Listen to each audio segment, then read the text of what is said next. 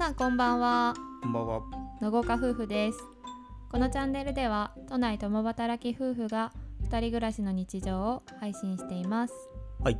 今日は二人のお小遣い事情についてお話ししたいと思いますまあ、まず僕らがどういうスタイルで、まあ、うん2人の生活費を出しているかっていうお話をのぶさんの方からお願いしたいと思います。はい私たちは、えっと共同財布というものを使っていて毎月そこに一定額入れて生活費とか、まあ、外食費とか貯金などに当てるようにしていますまあ、家賃もそこから出してるよね。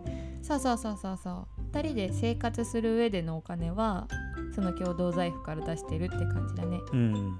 そうだね。うんうんまあ、ちょっと細かい話をすると、もう食費でも基本的に僕たちうんお弁当を持ってってうん食べてるんですけど、うんお弁当を持ってかない日は自分のお小遣いから出すっていう。うんうんうんあだ基本的にはお弁当を持ってってるけどまあ稀に持っていかない時とかは自分のお小遣いからそこは出すようになってるっていう感じだよね。うん。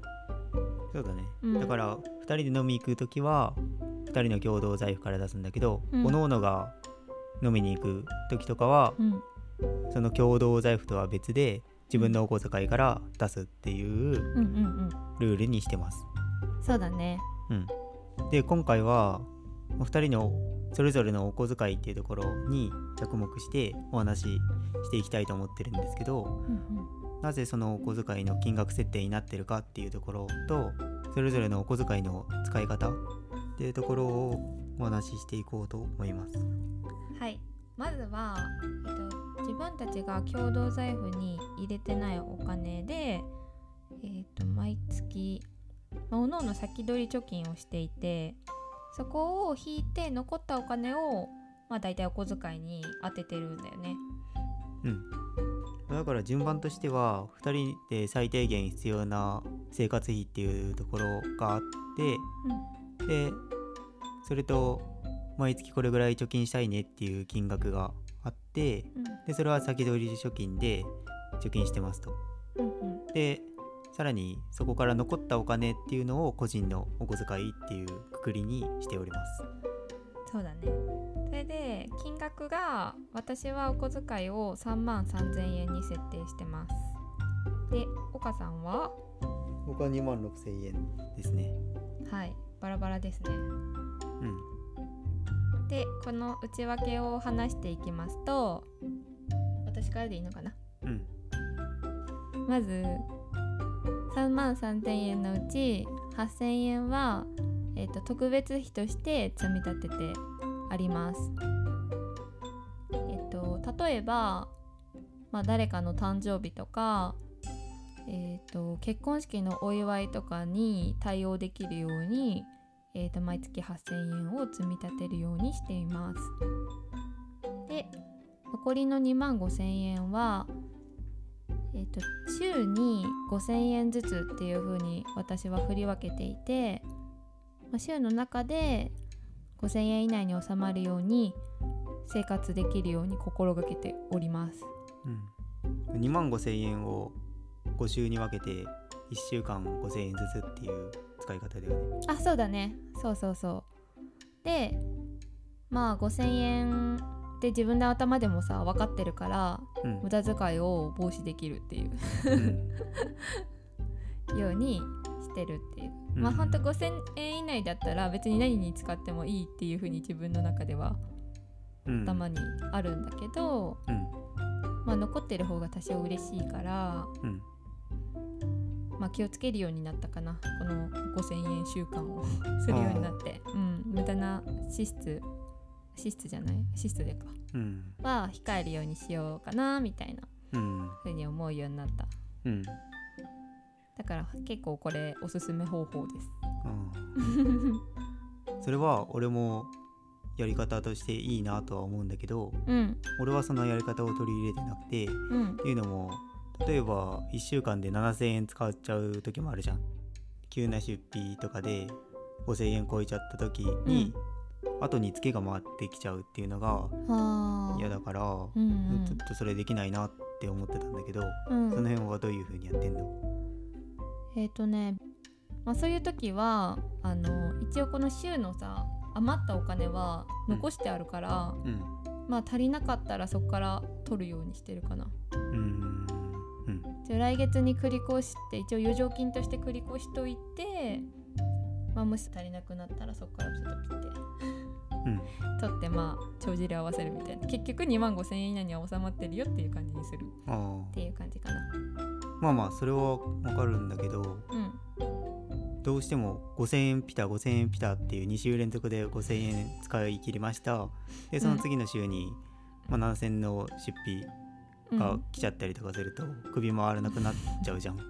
そういうのはない前提での5000円っていう設定なの。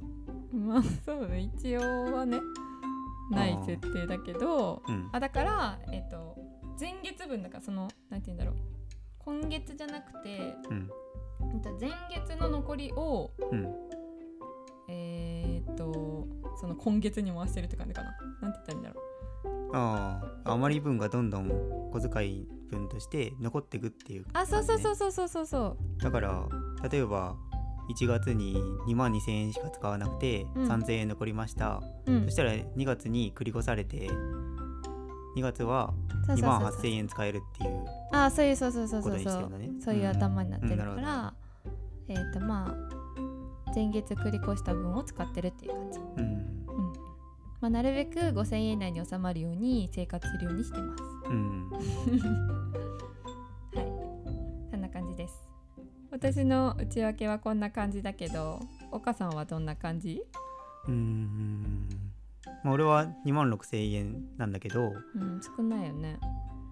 うんもっと使いたいなって思う時はあるけどうん、なんとかやりくりはできるかなっていう金額で、うん、うん、まあ、僕はノグみたいに1周いくらっていう使い方はしてなくて、まあ、月で2万6000円で設定しててで、うん。まあ、2万6000円の中でも、まあ、自分の中で内訳を作って、まあ、その内訳っていうのは小遣いが1万円。うん、で交際費5000円。うん、旅行費5000円。うん、自己投資3000円。うん、特別費3000円っていう内訳にしてて、うん、うん、まあ、それぞれ説明していくと、うん。まあ、小遣いは、えー美容院行ったりとかうん、服買ったりとか、うん、うん、まあ、それこそランチに行ってうん、うん、ご飯食べる時っていうのはこの小遣いの1万円から出す。うん、うん、意外といける？それ。いける。へえ、すごいね。で、交際費は？交際費は、うん、まあ飲みに行ったりとか友達と飲みに行ったりとかが多いかな。そうなんやな。でもこれだとさ、うん、一回しか行けなくない？まあ、1回しか行けない。月に1回だけじゃない？これ。うん。まあ1回でいいよね重なる時がないってことね。まあ今のご時世でそんなないか。重なることもね。重なることもないし、うん。まあ、基本的に先輩と行くことが多いからうん。あれが会社に先輩しかいないからさあまあそうだね今ね。うん。だから5000円って言ってもほとんど使わないで住んでたりとかはする。うーん。うん。出してくれるんだね。そう。優しいな残ってくれたりとかうんうんで旅行費は5000円で設定してんだけどうん。うんこれはノグと一緒に行く旅行の時に使うお金じゃなくて、うん。まあ、友達と遊びに行ったりとかうんうん。する時に使うお金としてこれは、まあ毎月行くわけじゃないからどんどん積み立てていくっていう感じでやってる、うんうんうん。なるほど、うん。まあ、年に1回か行っても2回とかだから、そうだね。うん、そうなると1年で6万円使えるっていう計算でうん5000円で設定してる、なるほど。うん。6万円あったらもう結構遊べるからね。そうだね。うん。全然一箇所回っちゃうぐらいあるもんね。そうそうそう。うんでそういう設定をしている、うんなるほど。うん、で自己投資に3000円っていうのを当ててんだけどうん。これも毎月3000円使うわけじゃなくてうん。使わなければどんどん積み上がっていくんだけど、うんうん。まあ、勉強とか資格試験受けるお金とかああ本買ったりするお金うんはこの3000円から出すって感じかな。なるほど。うん。まあ、俺の場合結構自己投資に関しては波があって、うん。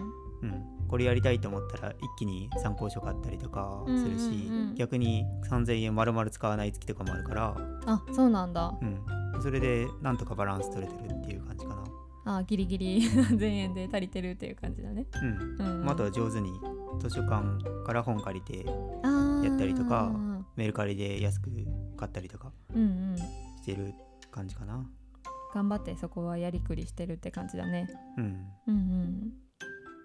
最後特別に3000円当ててんだけどこれは、まあ、さっきノグも言ってた結婚式のお祝い金とかお誕生日プレゼントとかを買うお金だね。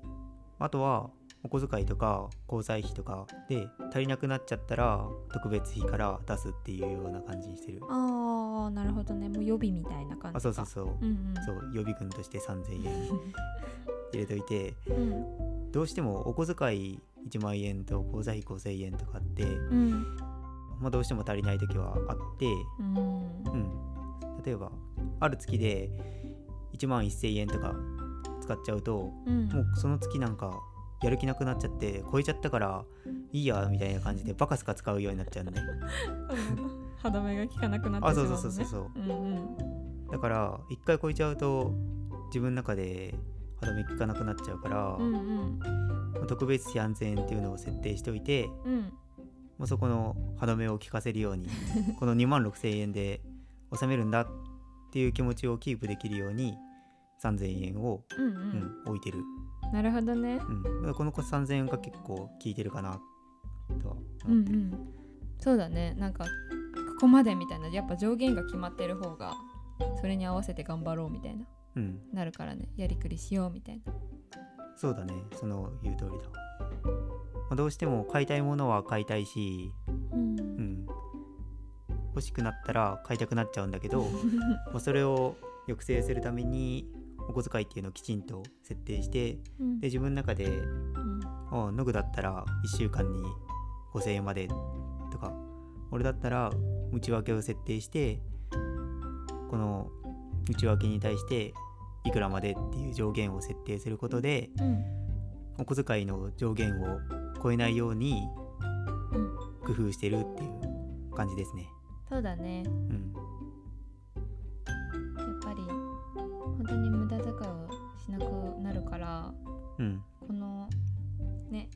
ちを維持できるということは大切だから。無駄遣いをしなくなります。うん。まあいろいろなタイプがあると思うんで自分の中でお小遣いの金額設定とその使い方っていうのは、うん。自分のタイプとやりくりのしやすさと相談しながらうん。決めていけばいいんじゃないかなって思います。そうだね。私たちは本当おのおの別のやり方っていうかうん、でやってるからうん、自分に合った方法っていうかをちょっと模索してみんなのも知りたいけどね。私みたいな人いるのかなっていう。インスタで見ると結構いるよね。なんか1週間家計簿みたいな公開してる人とかいるよね。あそうなんだ。うん。1、週間ぱいるよね。あとは2人で共同生活する上でおい、互いのお小遣いの金額設定っていうところは、まあ、お互いに評価し合うというか、うん。ちょっと設定金額大きいんじゃないとか、うん。うん、いうことは指摘し合ってもいいと思うけどうん。その管理の仕方っていうのはあまり干渉し合わない方がうんいいのかなって思います。そうだねという感じで今回は共働き夫婦のそれぞれのお小遣い事情についてお話ししました。あ最後まで聞いていただいてありがとうございましたりがとうございました。いいねやフォローお待ちしておりますお願いします。それではまた次の配信でお会いしましょうさよなら